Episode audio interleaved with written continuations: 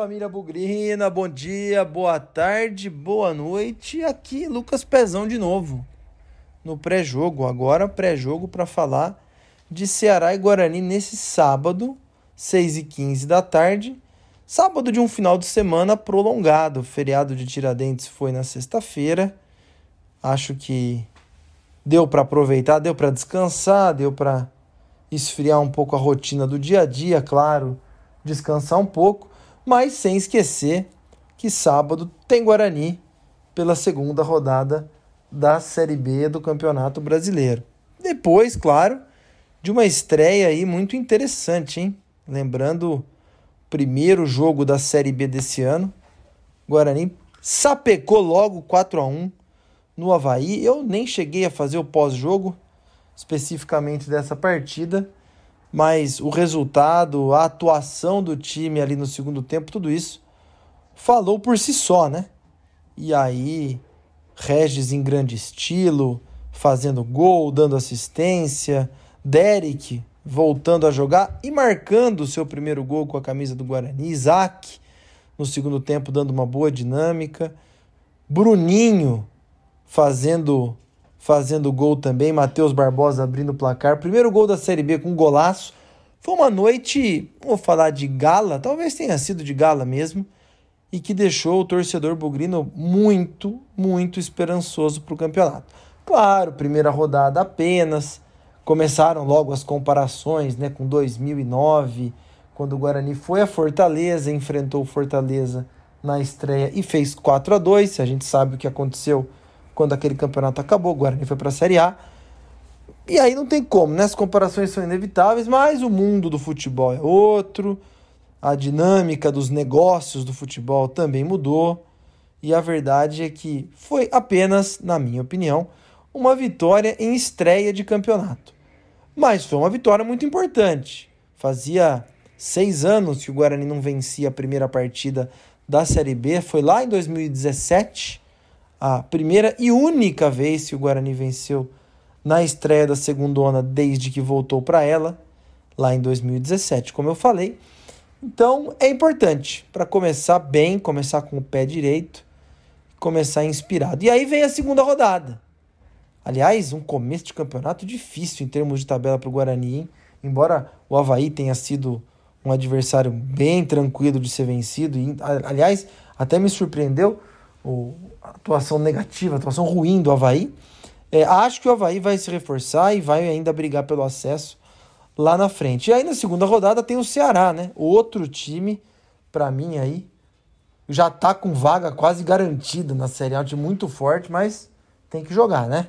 Tem que ver como é, mas faz uma boa Copa do Nordeste, é, perdeu o estadual, né, pro Fortaleza, uma final que tava ganha, mas é um elenco muito forte tem bastante dinheiro, tem bastante estrutura, estava na Série A no ano passado e é mais um desses jogos difíceis do começo da Série B. Ainda, ainda vai ter o Juventude, que acabou de, de cair da Série A, o Esporte também nesse começo, o próprio Ituano, que fez um Paulistão muito legal, chegando às semifinais do campeonato.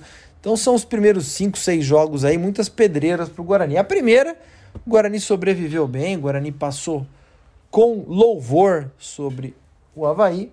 E agora tem o segundo desafio, que é o Ceará. E falando especificamente desse jogo, é, eu não entro ainda nessa vibe de empolgação, mas também acho que a estreia deixou um cartão de visita do Guarani para ser respeitado contra o Ceará. Por mais forte que seja o elenco do Ceará, e aí nós precisamos saber de fato que time vai enfrentar o Guarani, porque o Ceará fez aí a primeira partida da final da Copa do Nordeste no meio de semana, ganhou do Sport 2 a 1 Temos que ver se o time vai completo, se o time vai ter é, desfalques, mas o cartão de visita tá dado. Olha, Ceará, vem aí um time forte, vem aí um Guarani que vem credenciado pela vitória acachapante sobre o Havaí na estreia. E não só isso, né? Vem também credenciado pelo Regis, uma boa atuação contra o Havaí, como eu comentei.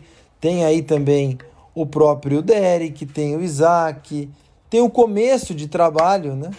Do próprio do próprio Bruno Pivetti. Então é um Guarani que chega com credencial. E talvez esse jogo seja uma boa oportunidade para a gente testar o elenco do Guarani, né? testar o time. Porque é um jogo fora de casa, com a vantagem, claro, de não ter torcida do Ceará, que está cumprindo aí uma punição por problemas do ano passado, mas é, tem aí a condição de, de o Guarani, não sei, conseguir um empate, talvez uma vitória, mas é um bom teste, é um bom teste para ver até, não até onde esse time pode chegar, mas poxa, é, embora seja começo de campeonato, como eu brinquei em algum dos nossos materiais aqui, né? Os três pontos em jogo nessa partida valem tanto quanto os três pontos lá no final do campeonato. Então, se a gente lembrar 2009, o começo do Guarani foi muito forte, né? Muitos pontos, acumulou bastante gordura, isso permitiu algumas oscilações. Então, vai lá, né? Quem sabe o Guarani consegue um pontinho, quem sabe até três, dá um pouco desse conforto, dá um pouco dessa dessa oportunidade de continuar lá em cima, né? Muito cedo ainda, insisto, para falar de acesso, para falar, faltam 37 jogos a contar com esse, então é muito campeonato pela frente, mas com a janela fechada, fechou aí na última quinta-feira, já dá para saber mais ou menos com que time ou com que elenco a gente vai daqui até julho, que é quando abre a janela. E vejo o Guarani numa boa condição. Vejo o Ceará muito forte, vejo o Sport muito forte, o CRB também, um time forte, Atlético Goianiense também, tem cara aí de que vai brigar lá em cima. E vejo o Guarani com um elenco legal, muitas trocas. É, no próprio jogo contra o Havaí já deu para ver que o Diego Porfírio pode contribuir na lateral esquerda. Deu para ver, obviamente, o Regis, como, como eu já falei. Embora o Derek já estivesse aqui, fez um gol, passou muito tempo é, é, machucado. E fora outras peças, né? Meu xará, o Lucas Araújo, o Isaac ali entrando também. Então acho que nós estamos com um elenco posicionado aí, talvez para até a janela. O Guarani está tranquilo entre os 10 primeiros, quem sabe até entre os 8 primeiros, que no fim, quando fechar a próxima janela, aí vai ser de fato a briga pelo acesso. Se o Guarani chegar lá na janela até numa condição melhor, melhor ainda. Isso pode permitir boas contratações melhores, pô, vai permitir assédio de outros clubes também. Então, quanto mais lá em cima, é aquela brincadeira, maior risco, maior retorno, né? Então, se o retorno tiver bom lá em cima, com bons resultados, o risco de chegar alguém aqui e querer levar nossos atletas também acontece. Sobre o jogo, como eu disse, né, é importante aí tentar voltar com um pontinho, quem sabe até três de lá. Se perder, não vai ser o fim do mundo. O Ceará é um candidato fortíssimo ao acesso para essa, essa temporada de 2023. Pode ser que esteja um pouco aí desfocado, né? Pensando na Copa do Nordeste. Mas enfim, oportunidade está na mesa. Eu prefiro pegar o Ceará agora, fora de casa, do que lá no segundo turno, na segunda rodada, que vai ser no brinco. Então, muito provavelmente, se esse jogo fosse no segundo turno lá no Ceará, seria uma partida terrivelmente difícil. Sendo agora, acho que é jogável. E dado que o segundo turno vai ser no brinco, pode ser tão bom quanto, né? Oportunidade aí de pontuar contra um adversário direto, quem sabe, é, na briga pelo acesso. Sobre o time, né? Dúvidas, dúvidas e mais dúvidas. A principal delas, Bruno José não viajou, tá aí com. Sentiu talvez um desgaste, não teve nenhuma lesão muscular, jogou muito bem o primeiro tempo contra o Havaí, não vai para o jogo e a dúvida que fica é quem vai jogar no lugar do é, Bruno José. Meu palpite, meu palpite, não tenho nenhuma informação. Acho que ele sai do time, o Regis entra, o Neilton vai ser deslocado para o lado direito, no caso do ataque, onde fica o, o Bruno José, o Bruninho continua na esquerda e o Bruno Mendes continua centralizado. Por que, que eu acho isso? nesse começo de campeonato. E, e, essa vai ser a única mudança, na minha opinião, tá? Nesse começo de campeonato, o importante é ganhar conjunto, o importante é ganhar consistência. Eu fiz essa pergunta no Twitter sobre como a galera escalaria o Guarani para esse jogo contra o, o Ceará e já veio muita mudança, né?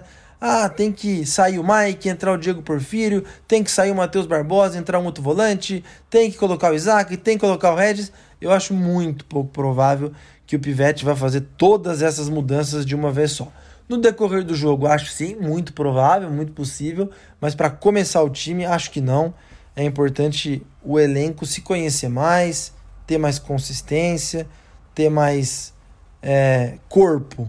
E aí, não importa como o time joga hoje, importa como ele vai jogar daqui para frente. E aí, a saída de algumas peças vai ser natural e a entrada de outras peças também vai ser natural. Então, aposto apenas nessa mudança e é feeling, tá? Chute. É, nada, nada além disso. E até porque o, o Regis provavelmente vai jogar, não vai jogar o jogo todo se ele começar, né? A gente viu que estatisticamente ele é substituído, seja no, principalmente na passagem dele pelo Guarani em 2021. Então, tendo o Isaac ali no meio, é, para o segundo tempo é mais uma opção para o Pivete não ficar muito a pé, né? Acho que vai ser muito difícil, viu, gente? A gente ver Regis e Isaac começando jogos. Eu acho que um deles vai começar, no caso, o, o, o Regis, é, com o decorrer do campeonato, claro. E aí o Isaac e o Neilton, quem sabe, sendo peças aí para serem usadas ao longo das partidas. Não vejo é, todo mundo jogando ao mesmo tempo. E desses três aí, acho que o Regis será sempre titular e os demais serão sempre opções, a menos, claro, que tenha alguma lesão, alguma suspensão, como é o caso dessa partida contra o Ceará. Fica aqui o convite para você acompanhar a nossa transmissão. Estaremos ao vivo, não de Fortaleza, com a narração e os comentários, mas Léo e Victor já estão preparando aí a transmissão do jogo. Teremos um enviado especial, que não é bem um enviado, né? É um morador de Fortaleza acompanhando o jogo com a gente. O Giovanni deve estar presente na partida e quem sabe aí gravando uns conteúdinhos para nós aqui do Bugrecast, especialmente no pós-jogo, né? Eu estarei no comando aqui com, com todos vocês após a partida, que a gente espera que seja uma vitória. E quem sabe aí o Giovanni ao vivo trazendo alguma entrevista, alguma declaração, algum comentário de jogadores do Guarani ou da comissão técnica logo após o jogo. Tá feito o convite. Ah, e não se esqueça, hein? Corre lá no nosso canal no YouTube, não só para ver a transmissão, para interagir conosco, mas também para se inscrever, hein? Estamos rumo aí aos 2.800 inscritos e assim que isso acontecer, sortearemos um kit da Cervejaria Campinas. Desculpa, um kit não, esse nós já sorteamos. Sortearemos uma camiseta da Indy, hein? Nossa parceira, uma camisa do Guarani, feita pela Indy, do nosso amigo Marcos Sanches. Bom jogo para nós. A gente se encontra, eu no caso, no pós-jogo, mas o Bugricast vai estar on ali um pouco antes das 6 horas. Jogo marcado para 6 e 15 Encontro marcado para a gente debater o Guarani, brincar e torcer neste sábado, 18 e 15 Ceará e Guarani. Sem nunca esquecer que na vitória ou na derrota, hoje sempre Guarani. Avante, avante, meu bugre, que nós vibramos por ti. Na vitória ou na derrota, hoje sempre Guarani. É Guarani, é Guarani, é Guarani.